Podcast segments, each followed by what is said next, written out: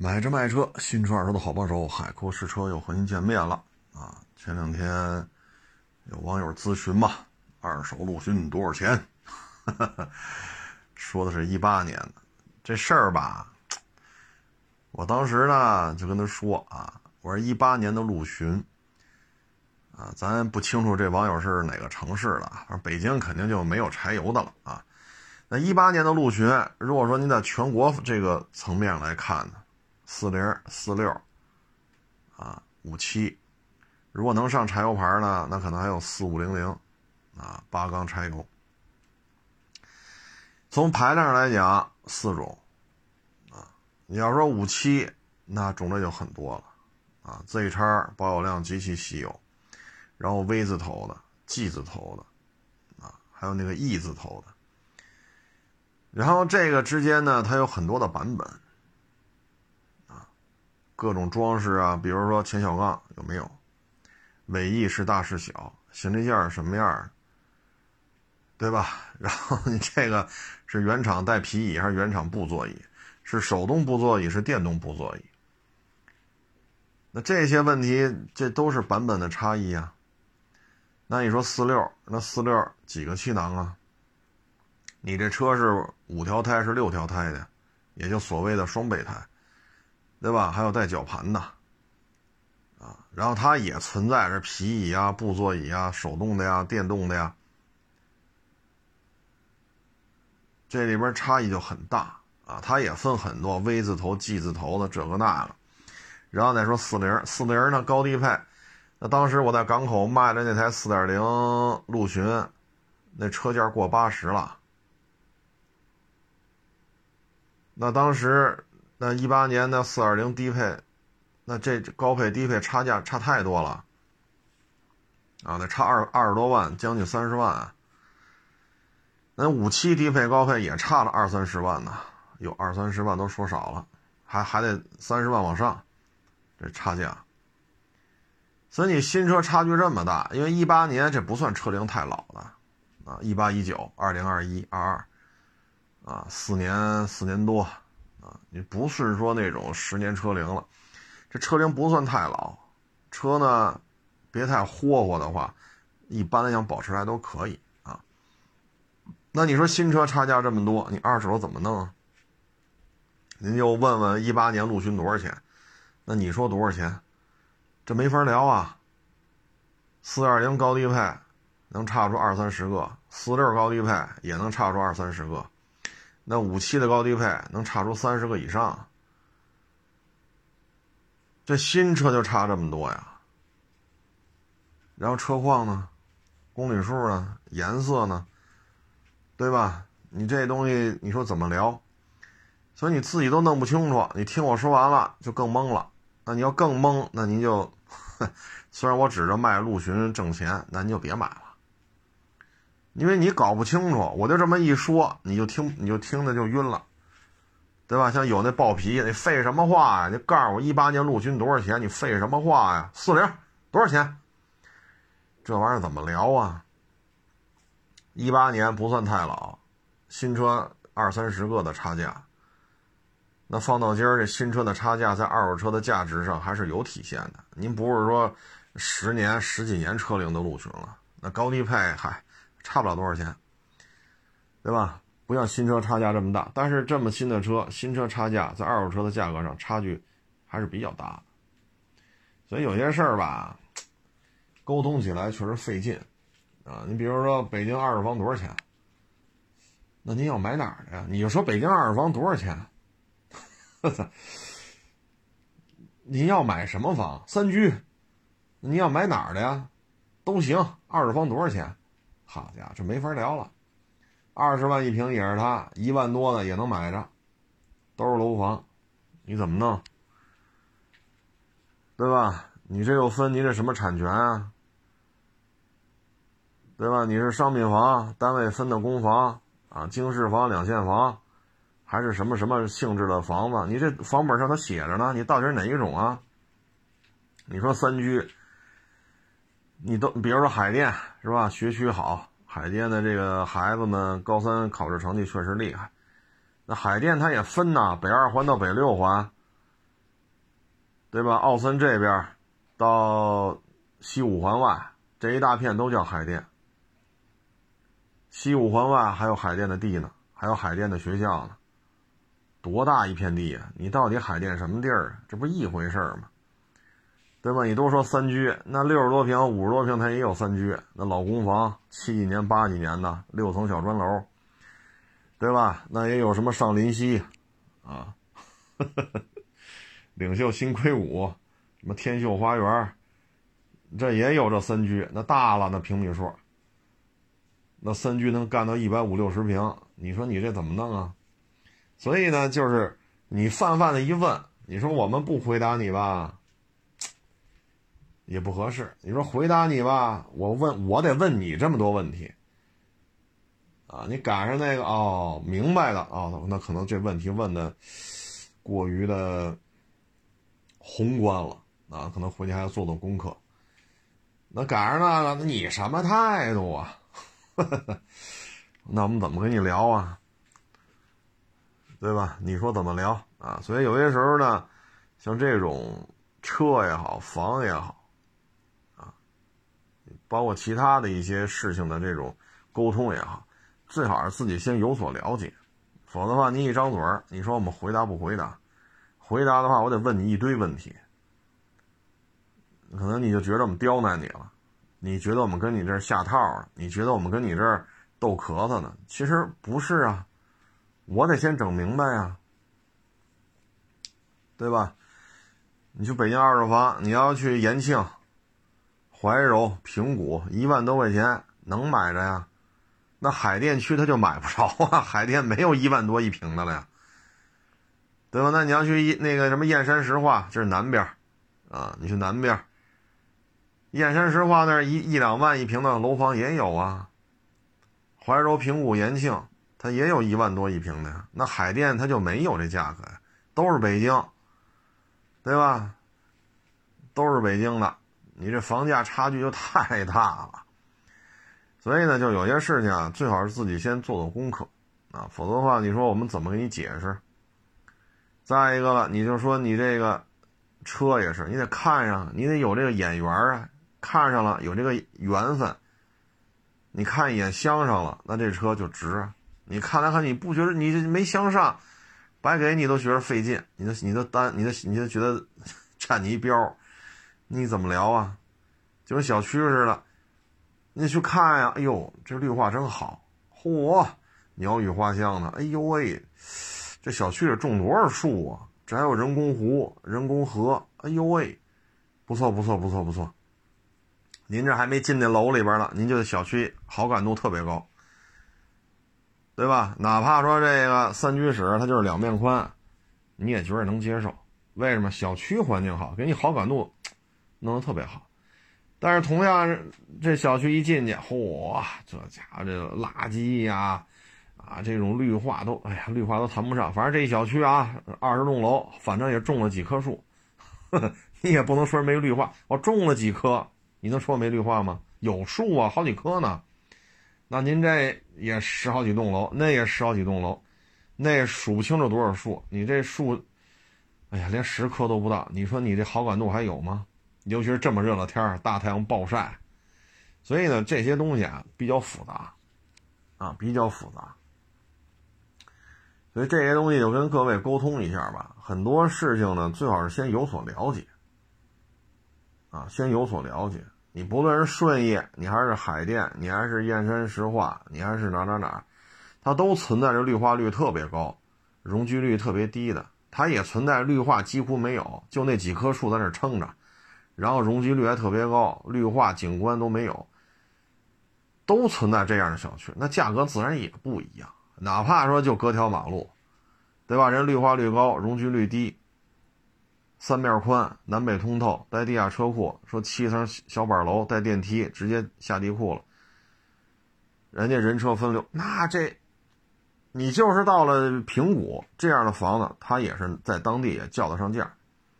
那您这就是六层老砖楼，也没电梯，是不是？然后这小区里就那几棵树在那撑着，满院子塞满了汽车，停车位还不够，这还弄个摩的，那还弄个自行车，这样的小区它就是叫不上价海淀区是这样，朝阳区是这样，东城、西城是这样，延庆、平谷、燕山、石化都是这样。所以房子、车子都是需要细分的。上来很笼统的这么一问，我们也不知道怎么接了，怎么接你这话茬儿？我们要问太多，什么版本呀？几个气囊啊？几把锁呀？对吧？你这是双备胎吗？带绞盘吗？是双电瓶吗？带天窗吗？几个座位啊？布座椅、皮座椅啊？是手动调节座椅？是电动调节座椅？那你可能觉得我们抬杠呢，你可能觉得我们变相骂你呢。那实际上，所以这时候沟通吧，这就是，哎呀，那你说不问问题能行吗？你要四零、四五、四六、五七，你要买四五柴油的，那别在北京找了。啊，一八年四五零零柴油 D 四 D，你别在北京找了。一八年上牌的柴油车，北京也就是依维柯全顺这样的，啊，要不然就是更大的，啊，更大的。所以这个有时候沟通起来啊，这就是，哎，点到为止啊，咱没有说挤兑谁的意思，咱就说这事儿啊。毕竟你问了，那咱是不是也得说说呀？那说的时候怎么说？说深了吧？又怕您听着沟通什么，是吧？你说，哎，说浅了吧？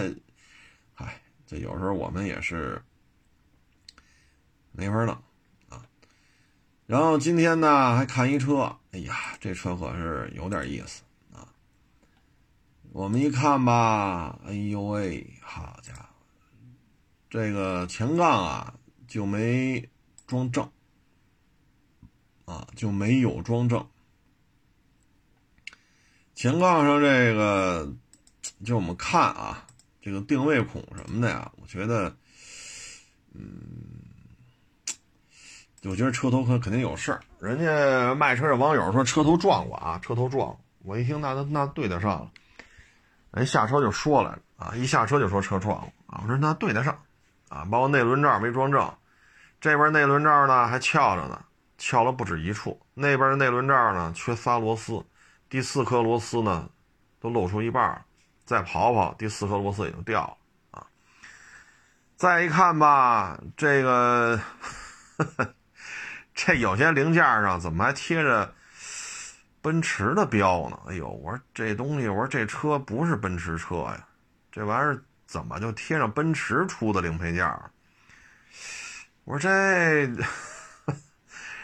我说这有点不大对劲了啊！我说这肯定不是这个品牌四 S 店修的。啊，对对对对对，去另外一品牌四 S 店修的，认识人，便宜。我说难怪嘛，这件儿根本就啊，这件儿这零配件这标识都对不上。然后这个纵梁有拆装啊，我们看了看这发动机舱盖，我感觉这发动机舱盖也不是原厂的了。啊，这发动机舱盖做工比较糙，唉，翼子板内衬的这些金属小支架啊，大灯支架啊，这都变形了，纵梁有拆装，啊，然后这台车呢，我们就开关车门，哎呀，这一这一关车门都有回声我说咱这车门看了看，啊，车门也不大对劲，啊，我们觉得车门应该是换了。啊，开关门的声音也不对，所以这台车呢，嗯，后来我们又看了看这个气囊的这些安装位，啊，感觉也不大对劲。我呢也跟这网友聊，我说您这车呀，这送到别的店修去了，品牌跨度啊是忒大，啊，您这不是一般的大，啊，你都跨越了一个大洲了，就您这个 品牌之间的这种。这种跨度啊，我说这个修的实在是，嗨，反正这就是我说这个啊，按您这种叮当五四的这种修法啊，我说这车就，只能按照事故车处理了啊，因为纵梁啊、翼子板内衬呐、车门啊，包括气囊的这些、这些、这些，是吧？反正我们看着觉得就不大对劲了，啊，不是车头撞了，是你大拆大卸了这车。哎，反正车嘛，这怎么说呢？天热，啊，这个其实这么热的天看车也是挺受罪的啊，因为今天看了也不止一辆。我这收车小视频现在手车手手机里边好几十段啊。哎呀，我说这反正肯定得看，你不看呢，车怎么来了不知道啊。原来买车呢，咱也得接待，要不然这车卖的时候怎么跟人承诺了，咱也不知道，对吧？你说喷过漆，咱就说喷过漆，对吧？你说没喷过漆，咱就说没喷过漆。你万一卖的时候，这伙计为了成交，好家伙，得拍着胸脯跟人许愿去了，那你这不是最后这雷得我我来顶吗？是不是？所以呢，唉，热，但是今天还行。今天北京空气湿度五十，比那天八十，那真是舒服太多。大太阳一晒，哎呦喂，我说可见着太阳啊！这这这，这么一晒，我觉得还舒服点，当然分跟谁比啊？跟那天湿度百分之八十，跟那个比，我觉得还真是舒服太多了。气温不算太高啊，三十五六度，但是湿度低，太阳一晒，哎，你觉得还行吧？啊，大太阳底下一辆一辆的看。还有一个呢，就是得跟各位呢就做一个分享啊，它有些车型吧。你买的时候确实花了不老少的钱，你比如说今天啊，还看了一个这个奔驰的 B 啊，奔驰 B 级，这车呢，当时买的时候呢，包牌也过三十了啊，但是现在卖呢，就是大几万块钱啊，我我说这车就没法弄了。啊，我说你要是汉兰达 2.0T，按照这价格，咱现在聊，哎呦，得奔二十。啊，汉兰达 2.0T 得奔二十，啊，得十大几。当年跟你这车差不了多少钱，但是这收车价得差出去太多太多，差出十十几万的。我说您哪怕买一奔驰 C 呢，三十多万能买奔驰 C 了。我要这年份开过来，按这车况，按这公里数，十小几万没问题。但是您这台车就是大几万，您能接受就接受，您不能接受，我们也就算了。啊，所以呢，就是各位在买车的时候呢，你包括这豪门，最好买一些他们的这种量比较大的战略车型。你比如奔驰，那肯定就是 C 啊，对吧？或者 GLC。啊，这都是它的战略车型。你像宝马那肯定是三系啊，你像奥迪那肯定是 A 三、A 四啊，对吧？肯定就是这个呀。那你说买 SUV，你说买 Q 三，你就别买那个排量太大、配置太高的。为什么呀？Q 三要是配置太高、价格太高，跟 Q 五 L 价格区别就不大了。但是您这收车的时候，我们肯定按你小排量的。两驱版本的 Q 三，在这基础上给加一点所以您要与其买一个那么高配置的奥迪 Q 三，你就索性买一 Q 五 L 低配得了。否则的话，你你开过来啊，这怎么怎么着？当年我这跟 Q 五 L 价格差不多，这那那这为什么？唉，您就是四十万包牌，它也是个 Q 三。对吧？你国产的奥迪 Q 三，你就是三十五万包牌，四十万包牌。当然，四十万包牌这说的太高了啊！咱就说这个比喻啊，就是说，你也是按照小排量版本的。你说二点零 T 四驱，那你要真花这么多钱，直接 Q 完了，这就是我的劝告啊。所以这些事儿吧，各位自己得琢磨清楚了，要不然你卖车的时候你赔的确实太多。包括那五系，哈，你买一个什么满配，这个那那个这个，啊，国产都不行，我得买进口的，什么五几几啊。好嘛，您这车办完了，跟那宝马二就二点零 T 的七三零都差不多了。那你收车的时候，它就是按五系最便宜的价格往上加一点啊。但是七系是七系的价啊，这两回事儿，这个是不是？所以大家买车的时候对于这个要有所了解啊！你不能说，哎呀，就是买的时候太任性，你卖的时候又接受不了。那你接受不了，那我能怎么办呢？就跟那天那我就不说那什么车了，新车就卖十四万多，您开了三年多，三手户过到我这是四手户，卖出去有五手户，你非说十三，这我怎么收啊？怎么收这车呀？对吧？新车就十四万多，您这个，哎，这我也不知道说什么好了。我不收，我不 新车十四万多，我非得十三万收你这，我不收，我人品有问题。有这么聊天的吗？那上我这看车的多了，问价了，看车了，试驾了，你凭什么不买啊？你不买，你他妈人品有问题，不买凭什么来我这看？那我要这么聊天，那这店就别开了，对吗？看呗。啊，对，今儿你看，除了卖车的，今儿还有来看车的，对吧？正好有一 G 叉四六零嘛，今儿就有人来看，看呗，门给你开开，想怎么看怎么看，该介绍介绍，砍价这个那个是吧？然后说回去想，回去想想，回去想想呗。那还追着屁股，你凭什么不买啊？你也砍价了，我也让价了，我咱也还价了，你为什么不买？你不买，你人品有问你。我操，那我这我这买卖别开了。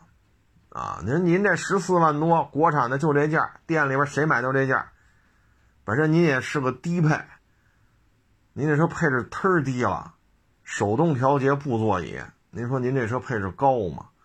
我就得十三收，不收我人品就有问题。那你说我们是，你说我咱打嘴仗啊，我也不愿意跟网友打这嘴仗。哎，行行行，有问题有问题。那不行，您就再找找吧。你看您这车谁十三能接，对吧？那我能说什么呀？我跟你打嘴仗，犯得上吗？我把这网友噎的咯喽咯喽的，我把网友气的血压一千多，那我这干嘛来了呀？和气生财。对对对，我人品有问题，那您就再转转，是不是？万一谁十三把您这车收了呢？所以有些时候吧，这只能是啊。报价吗？行，你让我报报了，啊，那就完了。像有的刚一说这车可能价格，啊，过不了多少，立马人就翻脸了。我原来微博上写过这案例嘛，多少年前了？我去丰田店拿车去，开雅绅特啊，一老哥，雅绅特要过来，不知道置换什么，然后四 S 店的这个评估师给他做了。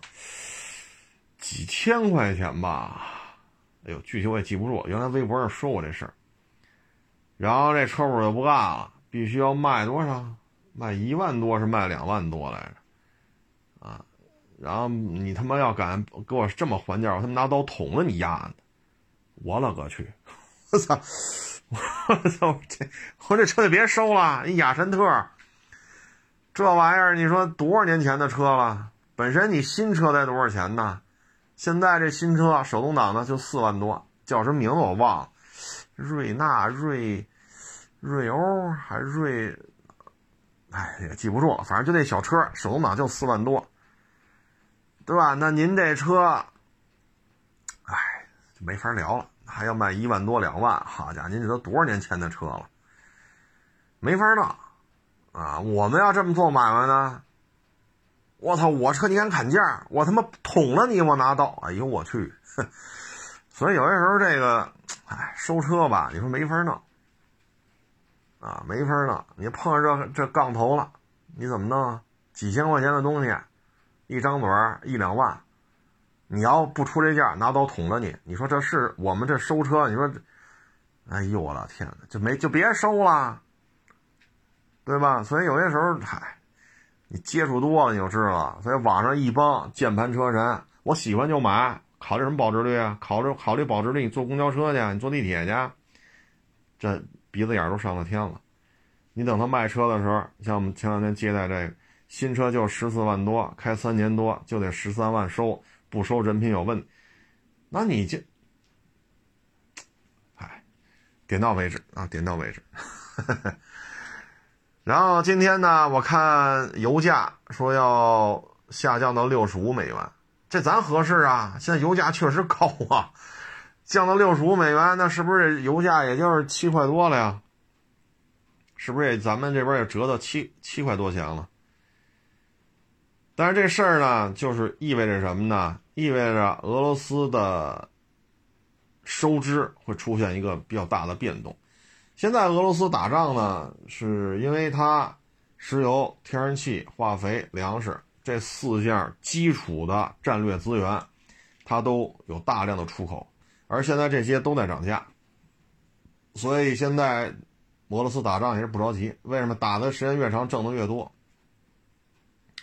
但是现在呢，主要是经济衰退的这种预期越来越接近于现实，所以呢，唉，一没钱了，车就少开呗，是不是？大车换小车呗，小车改成公交、地铁呗，或者干脆不太远的话就自行车呗，是不是？或者说机动车改电动自行车啊？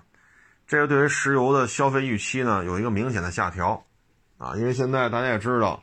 欧洲、北美，包括日本啊、韩国呀，这通货膨胀确实压力山大。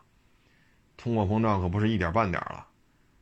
这种经济这种状态吧，所以现在当石油预期下来说，预期今年秋天的时候，或者今年年底的时候是六十五美元一桶。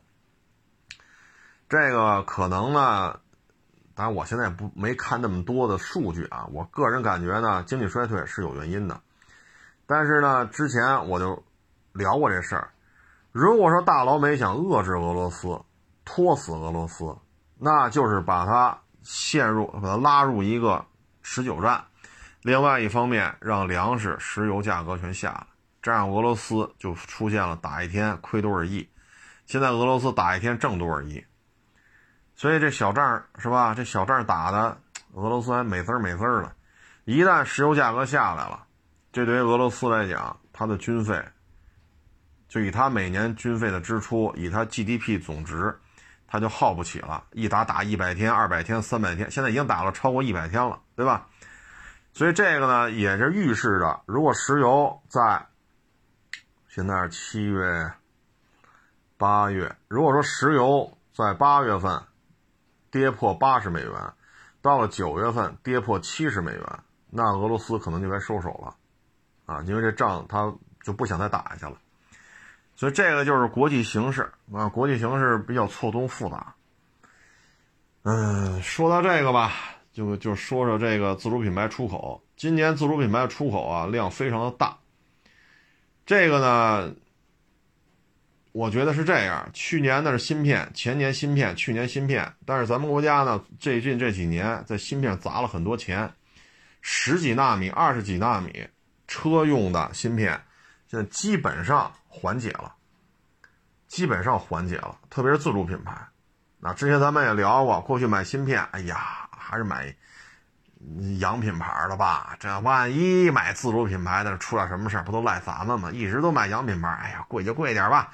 政治正确，对吧？就像很多大的单位啊、机关、企事业呀，买个什么车呀？MPV 接待呀，GL 八，问领导批多少钱，是吧？二十八包牌，三十包牌，三十五包牌，四十包牌，然后去店里选一个，然后领导您看一下，就这个配置是不是要再加一点？是那个配置？你看是这个还是那个？然后你看什么色儿？领导一拍板，行了，就是它，买去吧。买一 G L 八政治正确，当然现在呢，由于这两年多吧，啊，这个对于咱们非常凶猛的这种制裁，可以说是不要脸一般的制裁。作为很多企业来讲，因为都是中国人嘛，既然你制裁我们，卡我们脖子，对吧？就这么折腾，供货也不稳定了，说不卖了就不卖，干脆就买自主品牌了。所以咱们现在十几纳米、二十几纳米的，这基本上啊。不存在太大的技术壁垒。你说三纳米，前两天不是三星说了吗？三纳米，这确实咱搞不了，确实搞不了，咱认怂。但是十几纳米和二十几纳米，汽车用的，包括军用的，这是量是非常大，咱们基本上是能基本上能搞定。所以你发现没有，就是包括对韩国，现在也出现逆差了，而且逆差，中韩贸易当中居然出现了大量的半导体芯片。从中国向韩国出口，咱们这边稳定啊，虽然说疫情吧，是吧？这两天安徽啊，是无锡是江苏，没记住啊，反正就安徽和那边，这包括北京这两天也出了两三例。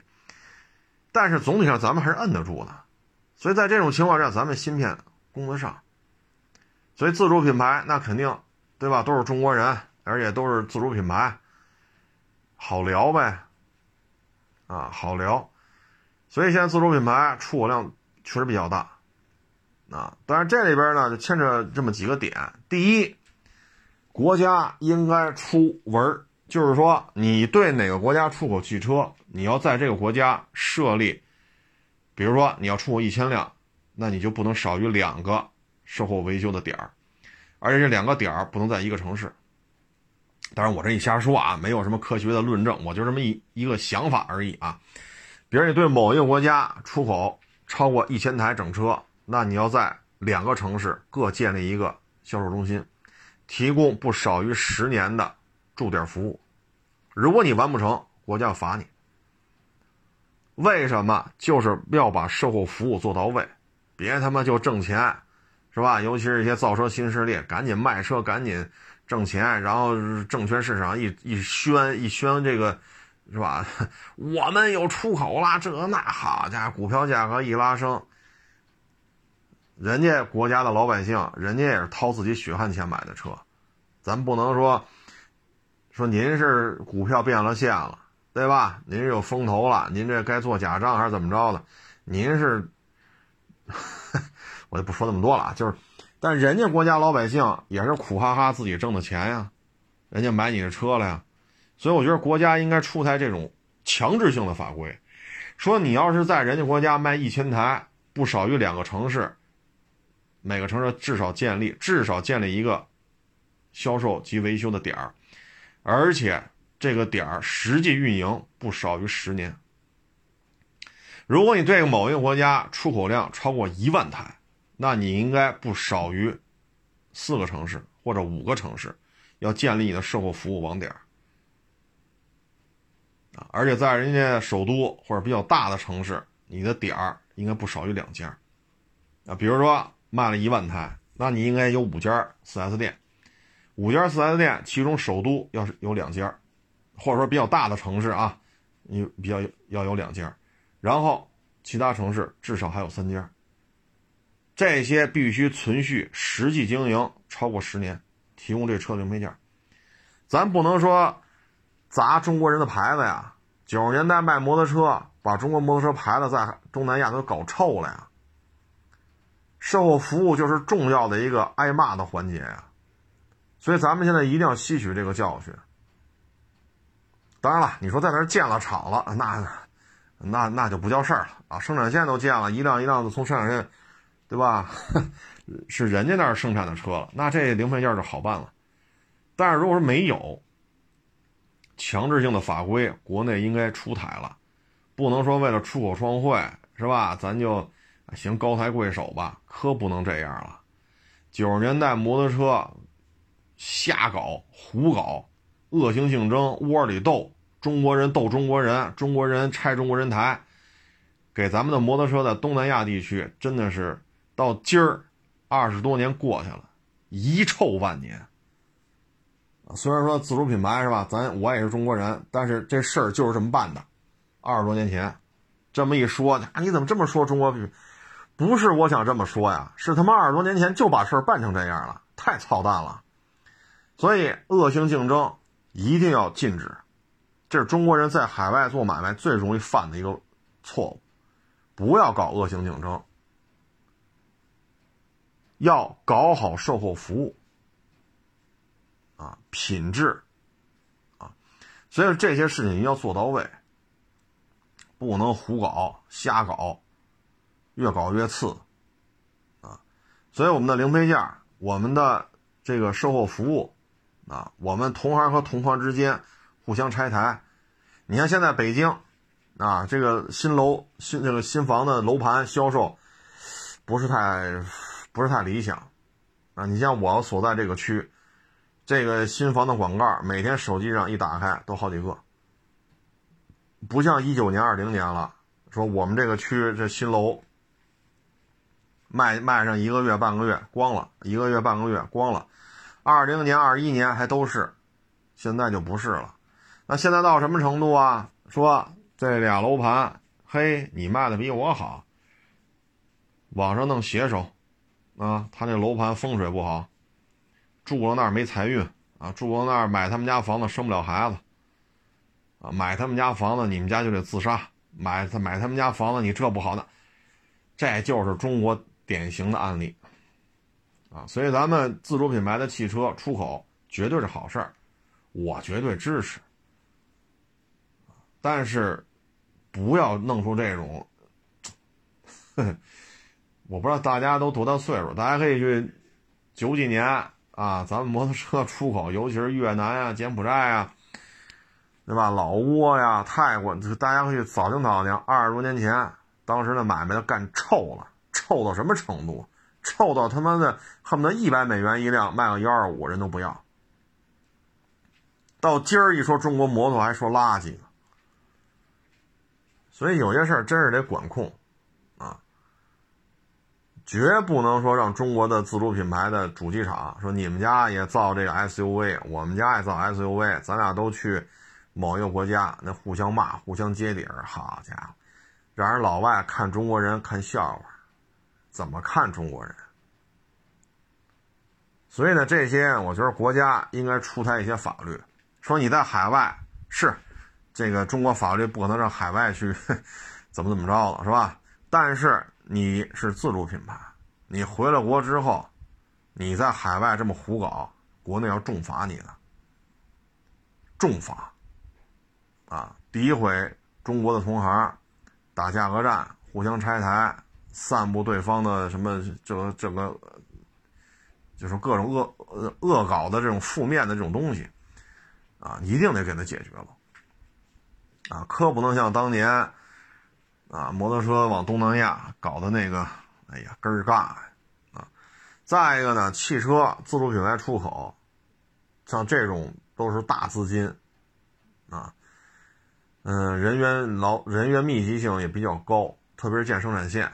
那这个呢，我觉得就是咱们国家的，怎么说呢？这就牵扯一个军事文化。啊，意识形态的这方面的一些东西了，比如说，就这地方啊，它有宗教，那你跟当地宗教的这些领导怎么去搞好关系？这个搞好关系是谁出面去搞？是商会，是使领馆，是军方，还是教育系统？你不搞好这关系，很多事儿你也弄不明白。那这些投资你不能让主机厂去做吧？这些事情应该前期要有导入的，包括咱们是非洲修哪条铁路来着？那条铁路呢，底下给他修那个小隧道，啊，因为当地人不是放羊啊什么的，包括他穿越铁路，给他弄了那小隧道，说你从底下过就完了。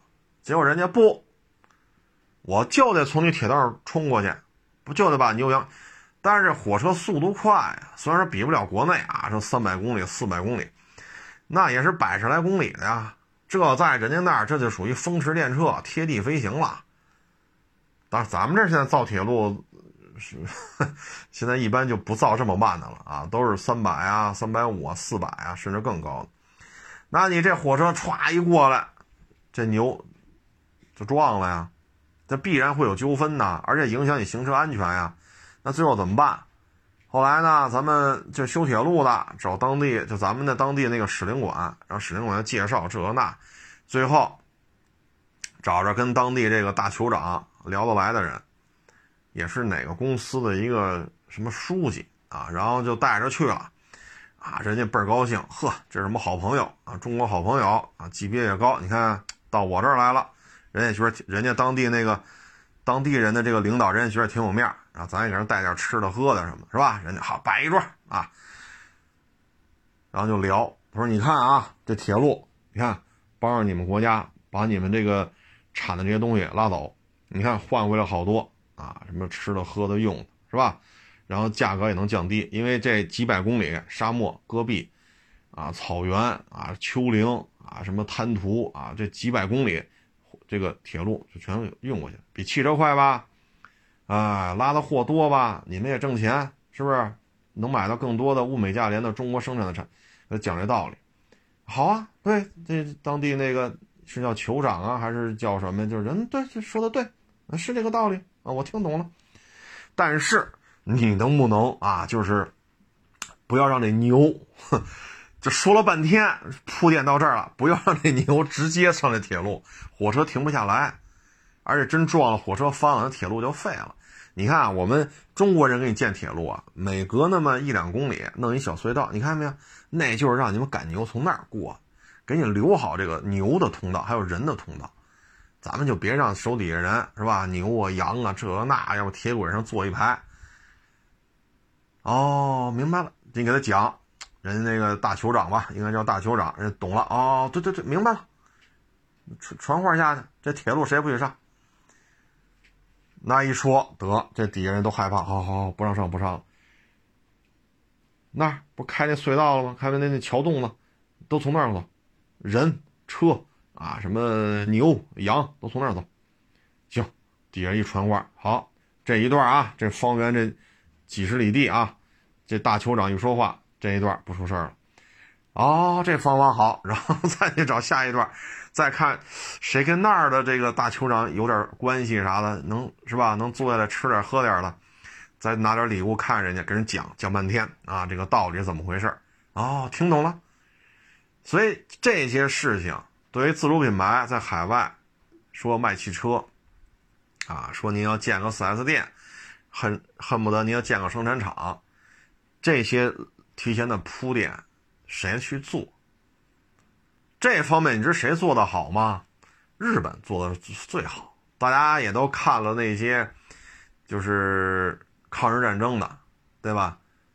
在那时候，我们就会发现了很多啊，说的中国话说的贼拉溜，你都听不出来他是个日本人。但是呢，他在中国啊，他已经以中国人的身份生产生活了几十年了。然后你看那天的叫啊，对，《飞哥大英雄》啊，就那个片子，雷佳音演那个男男主角嘛，啊，叫飞哥嘛。你看《飞哥大英雄》，那个是中统的吧？中统那个特别行动组的那个组长，就是个日本人。到最后他才暴露身份，因为他老出事儿，一执行什么秘密暗杀呀、秘密接应啊、秘密营救啊，老出事儿，情报老泄露出去。所以呢，就这种渗透，啊，日本人是做的非常好的。当然，抗日战争就得打他们丫挺的啊，就得打这些小日本鬼子。这是没得说，但是他有做的出色的地方，就是之前啊一几年、二几年，他在中国下了很大的功夫，地图，对吧？以至于缴获日本的地图比当时国民党国军的地图还详细。就别说咱们八路军了，啊，或者说红军啊，或者说新四军啊，所以很多是缴获了日本人的地图拿过来，哎呦，这么详细。而这些都是一几年、零几年、二几年、三几年，大量的日本间谍、日本特务啊，在这里干这些这些事儿。所以呢，就是关系的铺垫啊，当地谁哪个大部落酋长要换人了呀？这个部落跟那个部落不对付呀？这个部落跟那个部落关系挺好的呀？这个部落那个他们家姑娘嫁给那个部落，这些事儿谁去了解？自主品牌。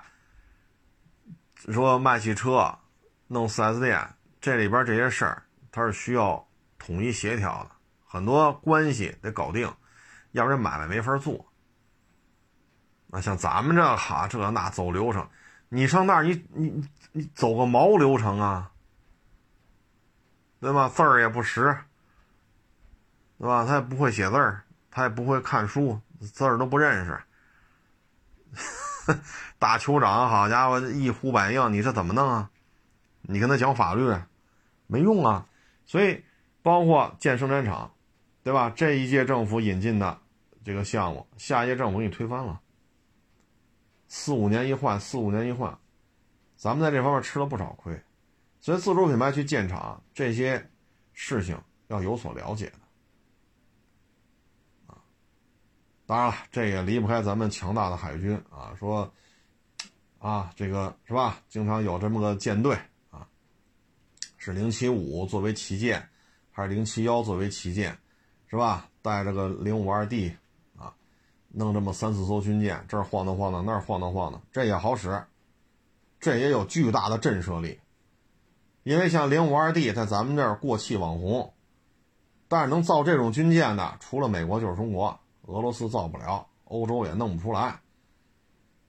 啊你看英国那航母护护那护航编队老趴窝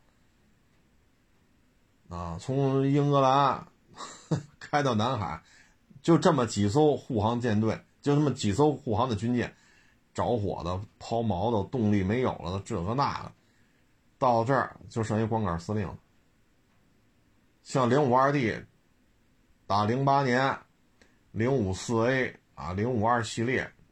常年去索马里，这一去一回多老远，到那儿又待好几个月。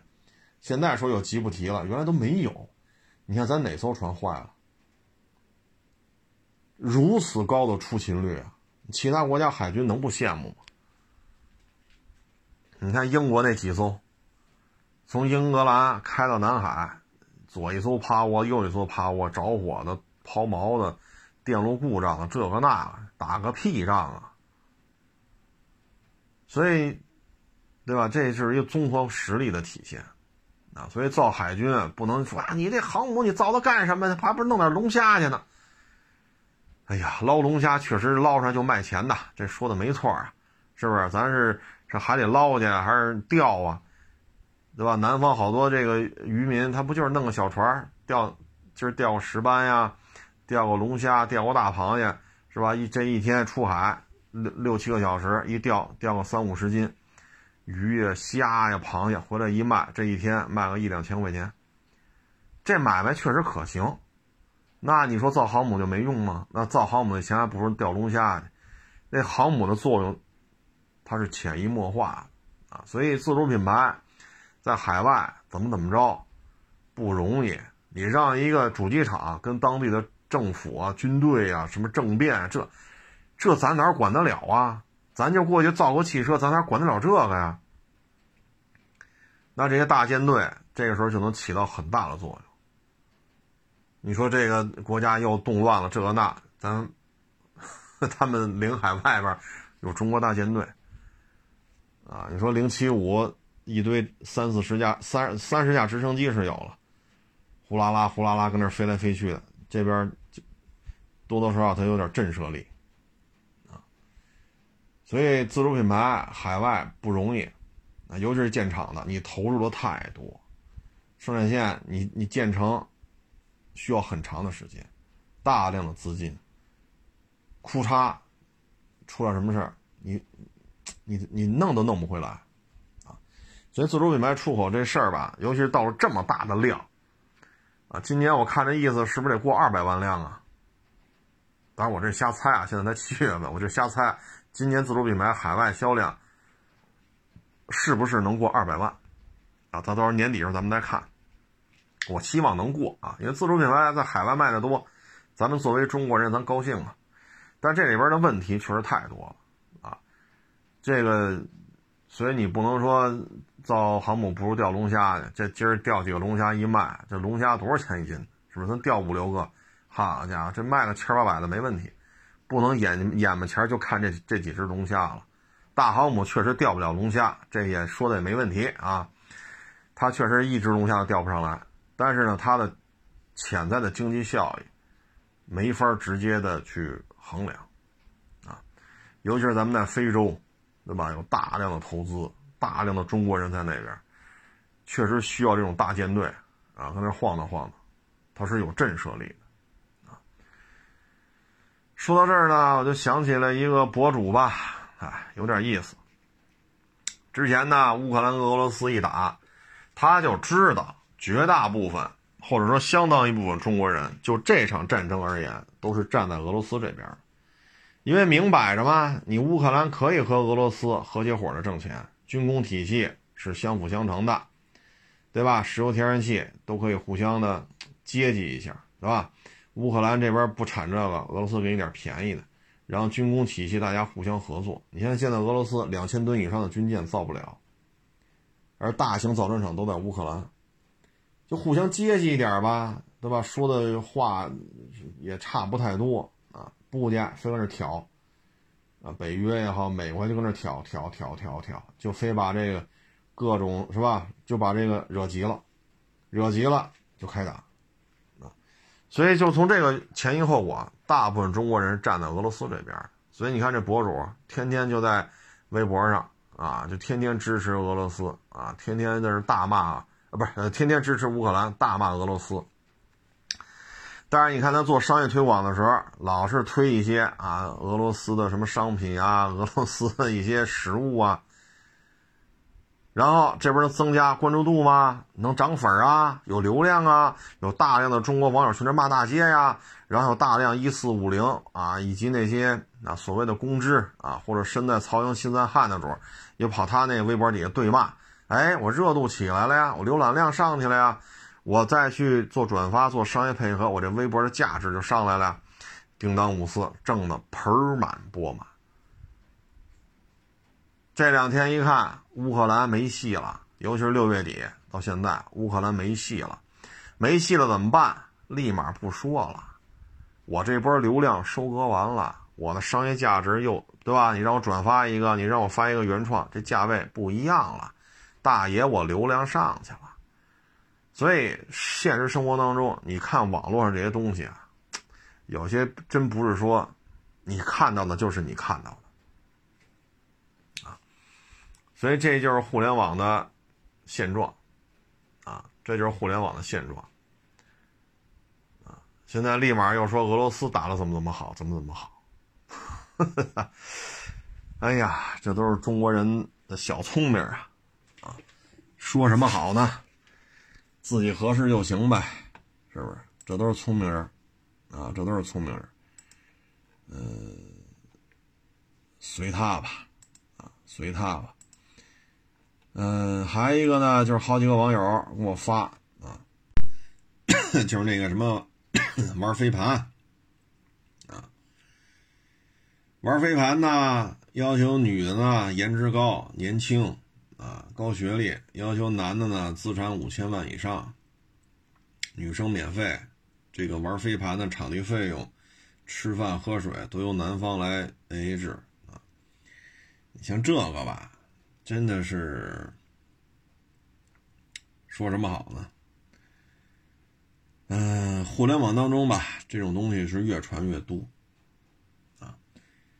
传来传去呢，你会发现，不愿意结婚、不愿意生孩子的人越来越多，因为什么呢？男女交往，说人到这岁数了，对吧？这大姑娘、大小伙子，他就应该说相识、相知、相恋，然后携手步入婚姻的殿堂，挺单纯的一件事儿，对吧？你看着。合适不合适不重要，人家俩人在一块儿觉得挺开心的，三观一致，啊，父母也认可，那就那是人家的事儿，是不是？人愿意扯扯结婚证，人愿意生孩子，人家开开心心、快快乐乐过一辈子，不就完了吗？但是现在呢，就这种东西传来传去的，啊，这种潜移默化的带给年轻一代就是什么呢？我只要漂，就女孩来讲，我只要漂亮，五千万以上，低于这个。不考虑，对吧？这潜移默化就就就弄这个。那问题来了，你说这么年轻，二十来岁，啊，资产过五千万。你要北京为例啊，望京大平层就一百八十平米以上的，五千万以上，他至少得两套吧，而且在他名下。或者说，什刹海边上二百多平米以上的四合院至少有一套，要么就中关村来大平层一百八十平，那也得两套才能超出五千万。就是你有客观的去评估一下嘛？他身价半个多亿，那他爹妈身价得多少？二十五六岁、二十七八岁这小伙子，人家能。通过玩飞盘找女朋友吗？现实当中这种概率接近于零，就人家没见过漂亮女孩呗。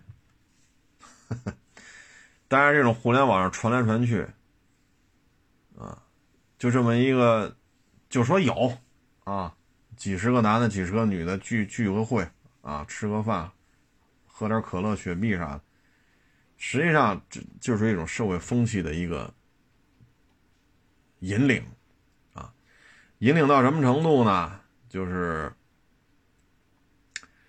男的只要有钱，就有的是漂亮妞。女的只要长得漂亮，就有的是有钱的男人，最终就成这个了。那至于说大航母怎么搞出来的，我不管；至于说那个航天站啊、空间站怎么弄上去的，我跟我没关系。我我我要有五千万以上，这些漂亮妞都是我的；或者说我要长得漂亮，这些有钱的男人都是我的，不就这个潜移默化的心理暗示吗？你看平台管这个吗？不管，啊，因为这玩意儿有关注度、有流量，那平台才不管这个。呵呵，这就是现状啊！哎呀，是对是错，我就不做评论了，各位自己来琢磨吧。啊，嗯，行了，这个今儿天还行，啊，最起码湿度没那么高，百分之五十吧。我觉得这个难受的状态就好很多，嗯，哎，反正就就这个形式吧，啊，自己不干，自己不吃这苦，肯定是不行的，啊，所以你说该出去跑就得出去跑去，该跟那一辆一辆的看就得一辆一辆的看，收不成收不成也得看呢，谁也不是说我看一辆收一辆，我可没那本事。啊所以只能大量的看，才能有成交，啊，一辆都不去看，永远没成交。哎，说热点跑跑就跑跑呗，对吧？这年头吃点吃点苦，这不是福气吗？对吧？咱就是普通老百姓，咱天天这花天酒地的，这个 这咱这命没那么硬啊，啊，咱咱扛不住啊。这不是钱的事儿啊，咱就是一干活的命啊，所以该干什么干什么啊。行了，不多聊了啊，各位也注意防暑降温吧。啊，这两天疫情像北京，今儿好像又出了仨还是俩呀？哎，该戴口罩戴口罩吧，天是热啊，那也得戴。人多的地儿少去啊，勤洗手啊，多保重啊。欢迎关注我的新浪微博“海阔试车手”。